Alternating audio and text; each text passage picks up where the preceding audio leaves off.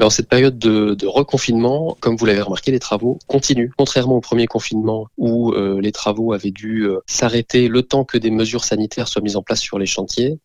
mais cette fois, les travaux continuent, conformément aux demandes du gouvernement d'ailleurs, qui a été de permettre aux activités euh, du BTP en général de euh, se poursuivre, avec les mesures sanitaires euh, qui ont été mises en place au mois d'avril, pendant le premier confinement, et qui sont régulièrement mises à jour en respectant les préconisations de l'organisme de prévention